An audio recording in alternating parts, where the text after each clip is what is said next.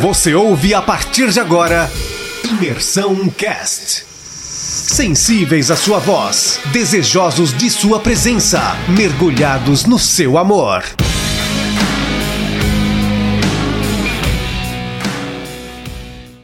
Bom dia, galera. Tudo bom?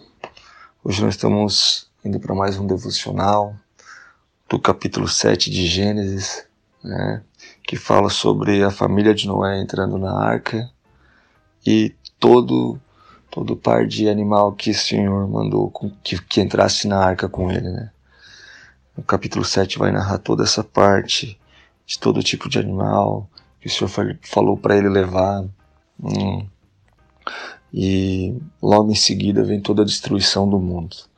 Eu acho uma doideira esse capítulo porque o Senhor vai desconstruir tudo aquilo, tudo aquilo que ele criou, ele vai destruir.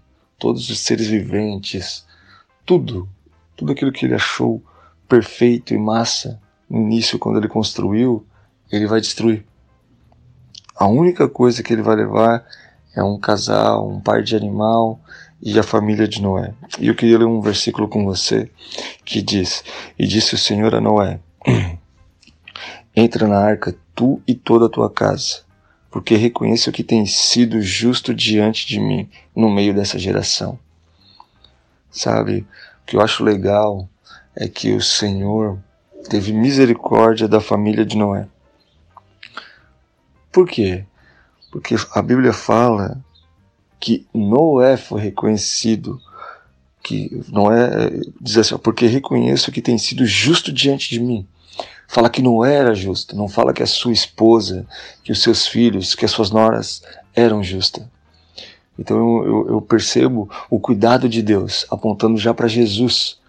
Tem aquele versículo que a gente conhece, né? Crê no Senhor Jesus, será salvo tu e a tua casa. Então, aqui, nesse primeiro versículo, eu percebo esse detalhe, esse cuidado do Senhor.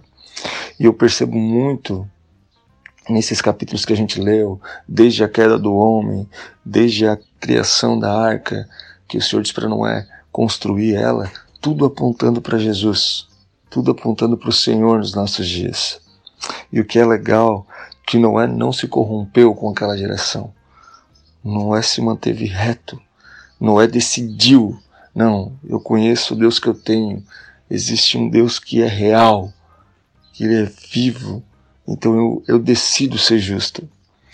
E o que é mais legal que nesse capítulo de destruição, que ah, tal, a gente pode olhar, bah, veio o dilúvio sobre a terra, mas tudo aponta para Jesus. Já começa no, no capítulo 6, no verso 3, quando o Senhor muda a idade do ser humano, ele já não deixa o, o, ser humano viver longos dias, mas o ser humano passa a viver 120 anos. Olha, olha a doideira, cara. Mesmo assim, o Senhor sabendo que o ser humano era corrupto, era pecaminoso, sabe? Ele olhou: não, não, eu vou fazer outra coisa. Eles não vão viver tantos anos para que sua maldade, a sua maldade ainda se aflore muito mais, mas eu vou fazer com que ele viva 120 anos e que nesses 120 anos ele possa decidir ser justo, que ele possa decidir correr para mim todos os dias. Sabe, essa arca representa Cristo, ela representa Cristo nos nossos dias. E é, no verso 16 fala assim, no finalzinho: E o Senhor fechou a porta após ele. Sabe, o Senhor fechou a porta após Noé entrar. Não foi não foi o Noé que fechou a porta e seus filhos, foi o Senhor que fechou a porta. Então, que nesses dias, que hoje, nessa manhã, nesse dia, você possa refletir sobre o capítulo 7 de Gênesis, não foi só uma destruição, mas foi um cuidado de Deus com a gente já. De Noé veio, teve toda a sua descendência, veio Abraão, lá na frente sabe? E o que acontece, cara?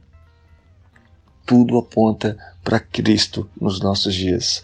O Senhor nos dando mais uma chance de correr para Ele.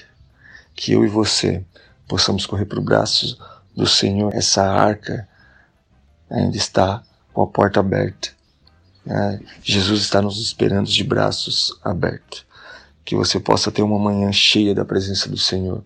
Eu não sei como foi a sua noite, como foi, como iniciou o seu dia, mas eu sei de uma coisa: Ele ainda está com a porta aberta.